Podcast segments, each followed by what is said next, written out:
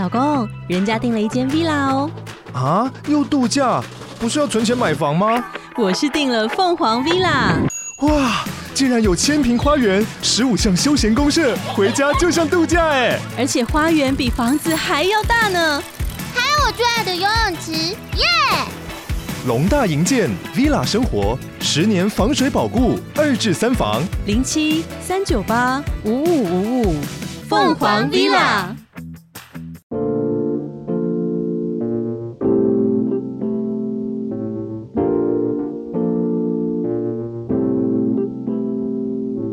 你正在收听的是《过期少年快报》，我是过期少年 Chris，这是一个介绍漫画为主题的 Podcast 节目。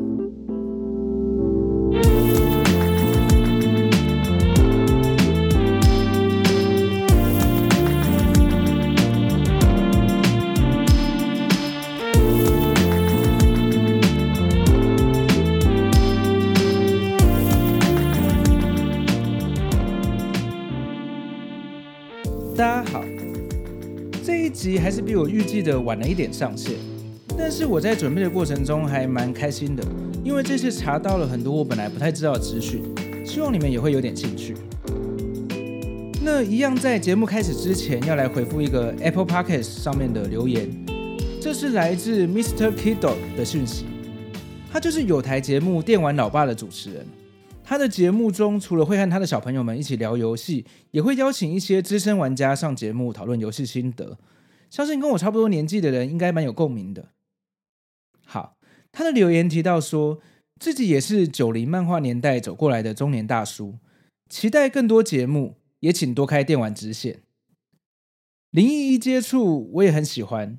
另外应该是幽游白书之前的作品《淘气爱神》。对当时是青春期的我，也是边害羞边读完的。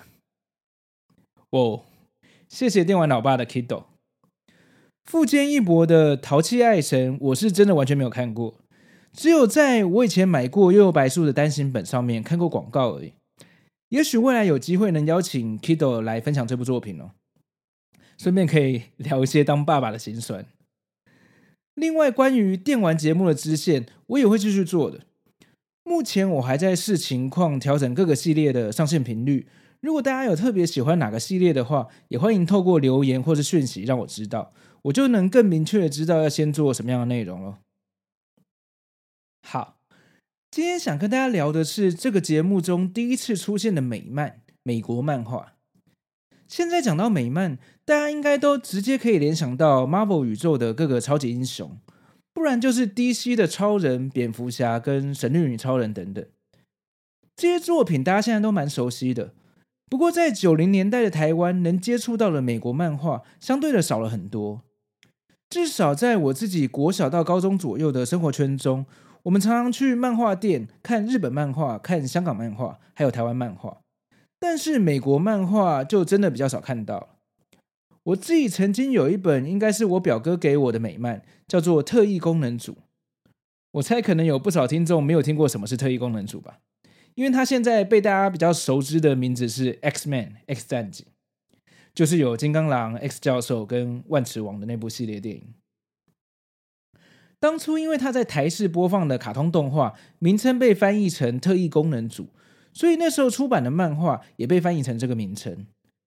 我家里虽然有一本，而且我我也蛮喜欢这部卡通的，但是这本漫画的内容对当时还是国小学生的我稍微有点艰涩，所以连带的那时候的我对美国漫画的兴趣就没有很大。不过其实这并不是我看的第一本美漫，我后来才回想到，我人生中接触到的第一本美国漫画是超市卖的雀巢奶粉附赠的忍者龟漫画。而且他还是为了宣传一九九零年第一版的《忍者龟》真人电影版所推出的漫画。今天就来聊聊当年很红的《忍者龟》，它的漫画、电视动画跟真人电影版的故事吧。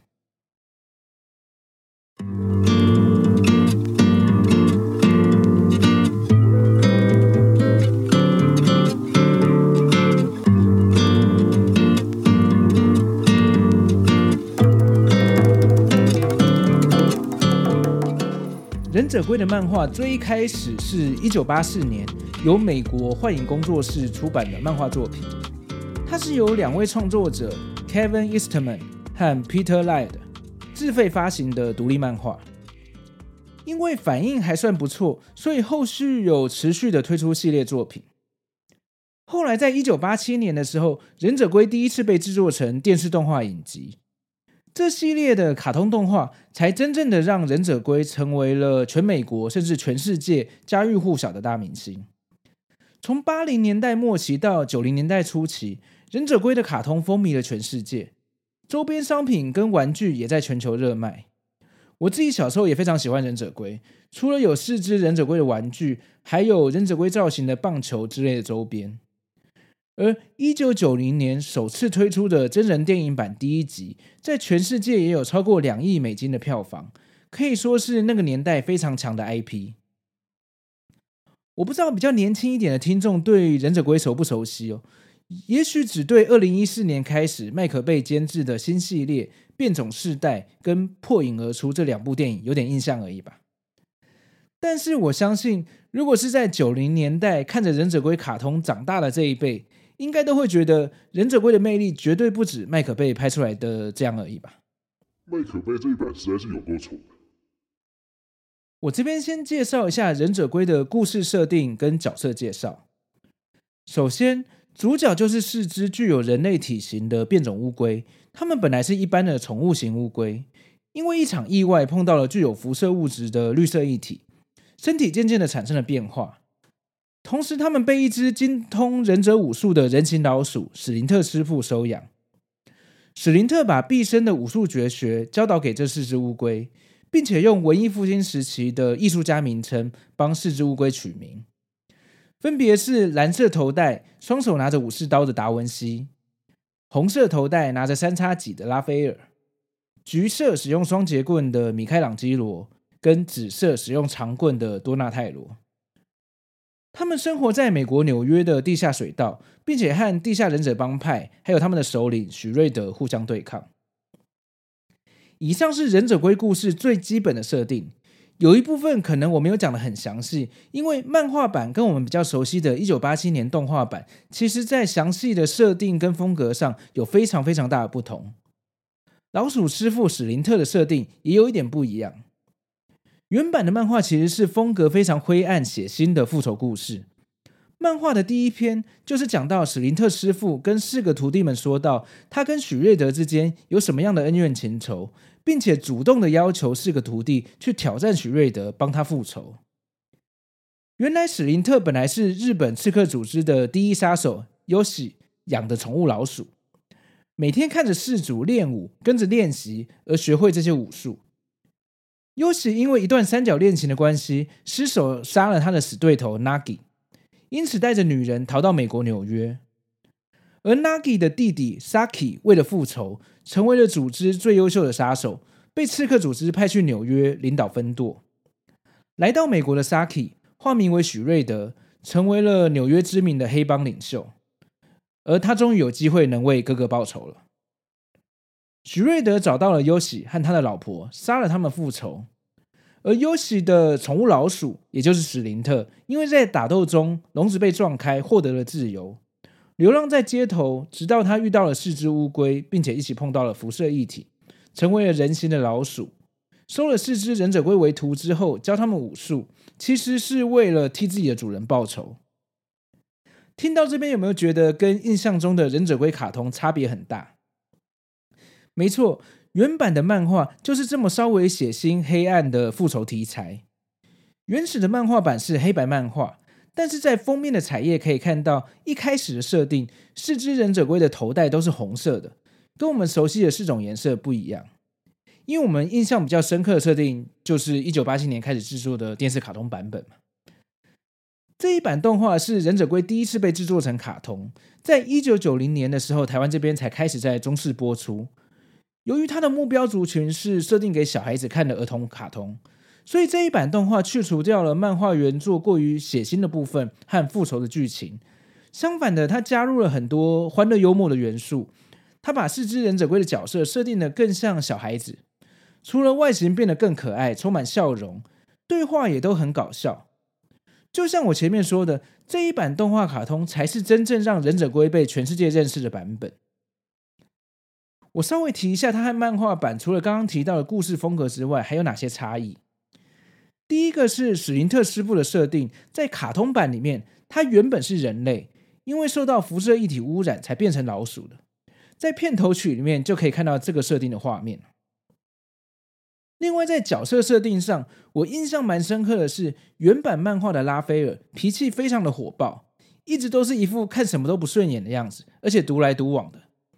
这个个性设定在电视卡通版里面就几乎被舍弃了，可能是被认为不太适合被小朋友学习吧。另外，还有一些卡通中的主要角色，像是总是穿着黄色夹克的女记者艾波欧尼尔，在原版漫画是第二话之后才出现的。而且漫画中，他是一个机器人公司的研究助理。这部卡通中的反派，除了许瑞德，令人印象深刻的还有两个笨蛋双人组：变种疣猪跟变种犀牛，叫做比巴跟洛克史迪。反派的首脑叫做克朗，是一个操纵肉色人形机器人，本体是一颗粉红色的大脑怪物。这些角色都是第一版的漫画中所没有的，但这也都是卡通版中非常经典的角色。后来，《忍者龟》在二零零三年跟二零一二年都有再次的被制作成电视卡通。我自己因为年纪比较大，也没有注意相关资讯，所以就没有看过了。我稍微查了一下，二零零三年的版本故事设定比较偏向原作漫画，而二零一二年版本则是使用三 D 动画技术制作，但是内容又更偏向儿童的卡通影集。比较特别、令我有点惊喜的是，零三年版本的最后一集是在二零零九年播出的一个忍者龟二十五周年的纪念作品，叫做《永远的忍者龟》（Turtles Forever），集结了二零零三年跟一九八七年两个卡通版本的忍者龟，加入了原作漫画版黑白色的忍者龟，联手对抗共同的敌人，非常的有趣。有兴趣的话，可以在 YouTube 直接搜寻 Turtles Forever，就可以看到完整的内容。喜欢忍者龟的话，还蛮值得看一下的。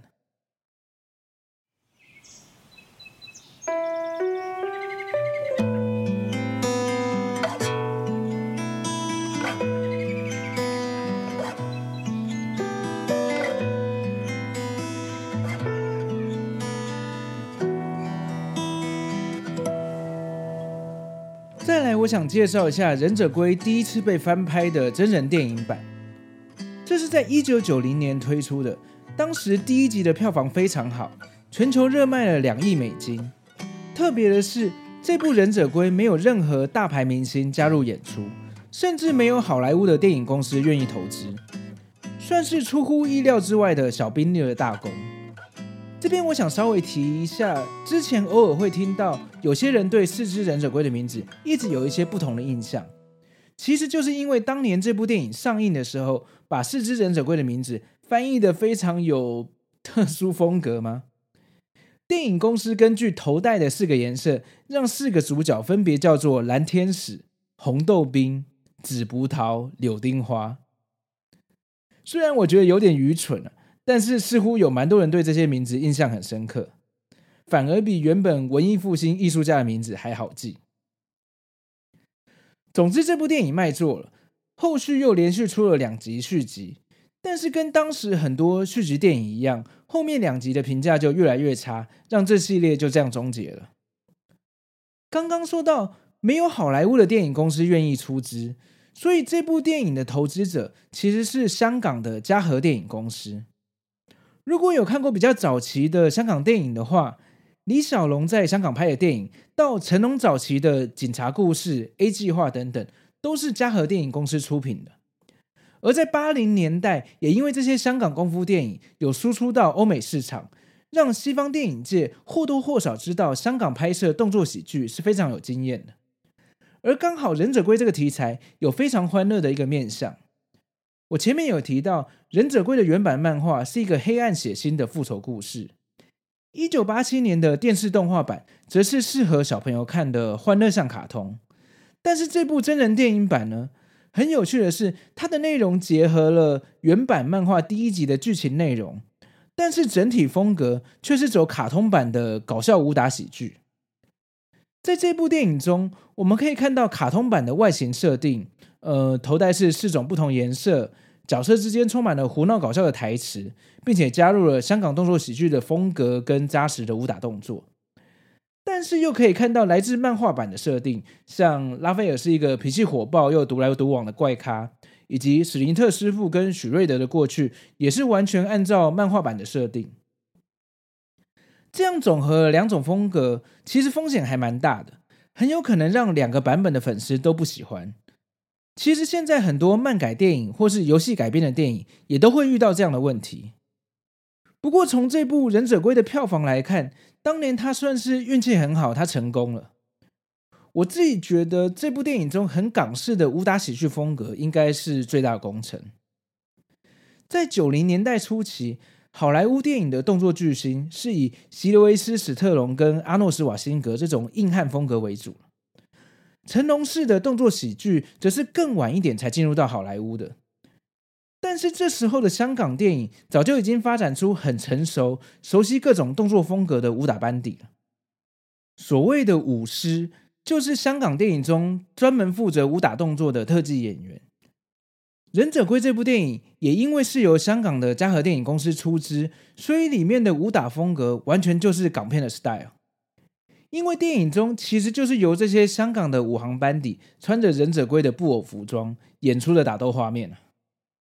在 3D 动画技术还没有成熟的运用在电影上的时候，这类型非人类的角色靠的是特殊化妆跟布偶操作技术来拍摄的。像这部《忍者龟》里面的四个主角，就是特技演员穿着特殊的细胶人偶装扮来演出的。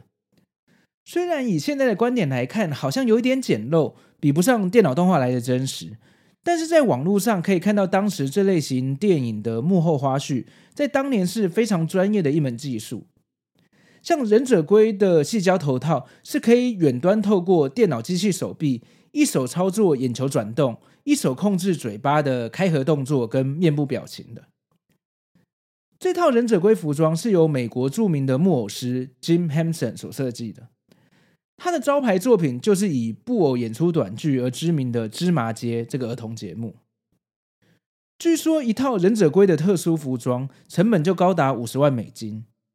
所以在拍摄这部电影的过程中，文戏讲台词的时候，就是由美国的超偶师来操作人偶的表情跟眼睛，而武打戏的部分就换上香港的特技演员演出。我会在节目的 show note 那边附上幕后花絮的影片连接。有兴趣的话，可以看看。当年要拍这样的一部电影，真的是不简单。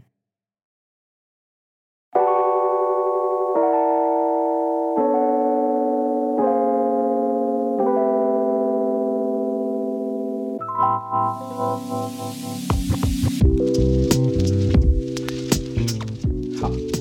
让我把话题再带回漫画吧。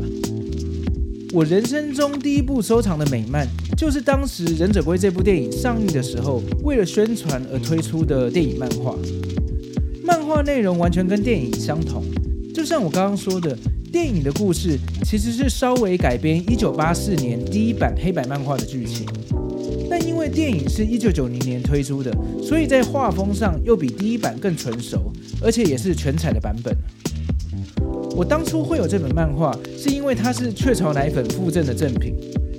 我不知道雀巢跟嘉禾电影有什么关系啊？不过这本漫画的封面内页跟中间都出现着雀巢的广告，还蛮有趣的。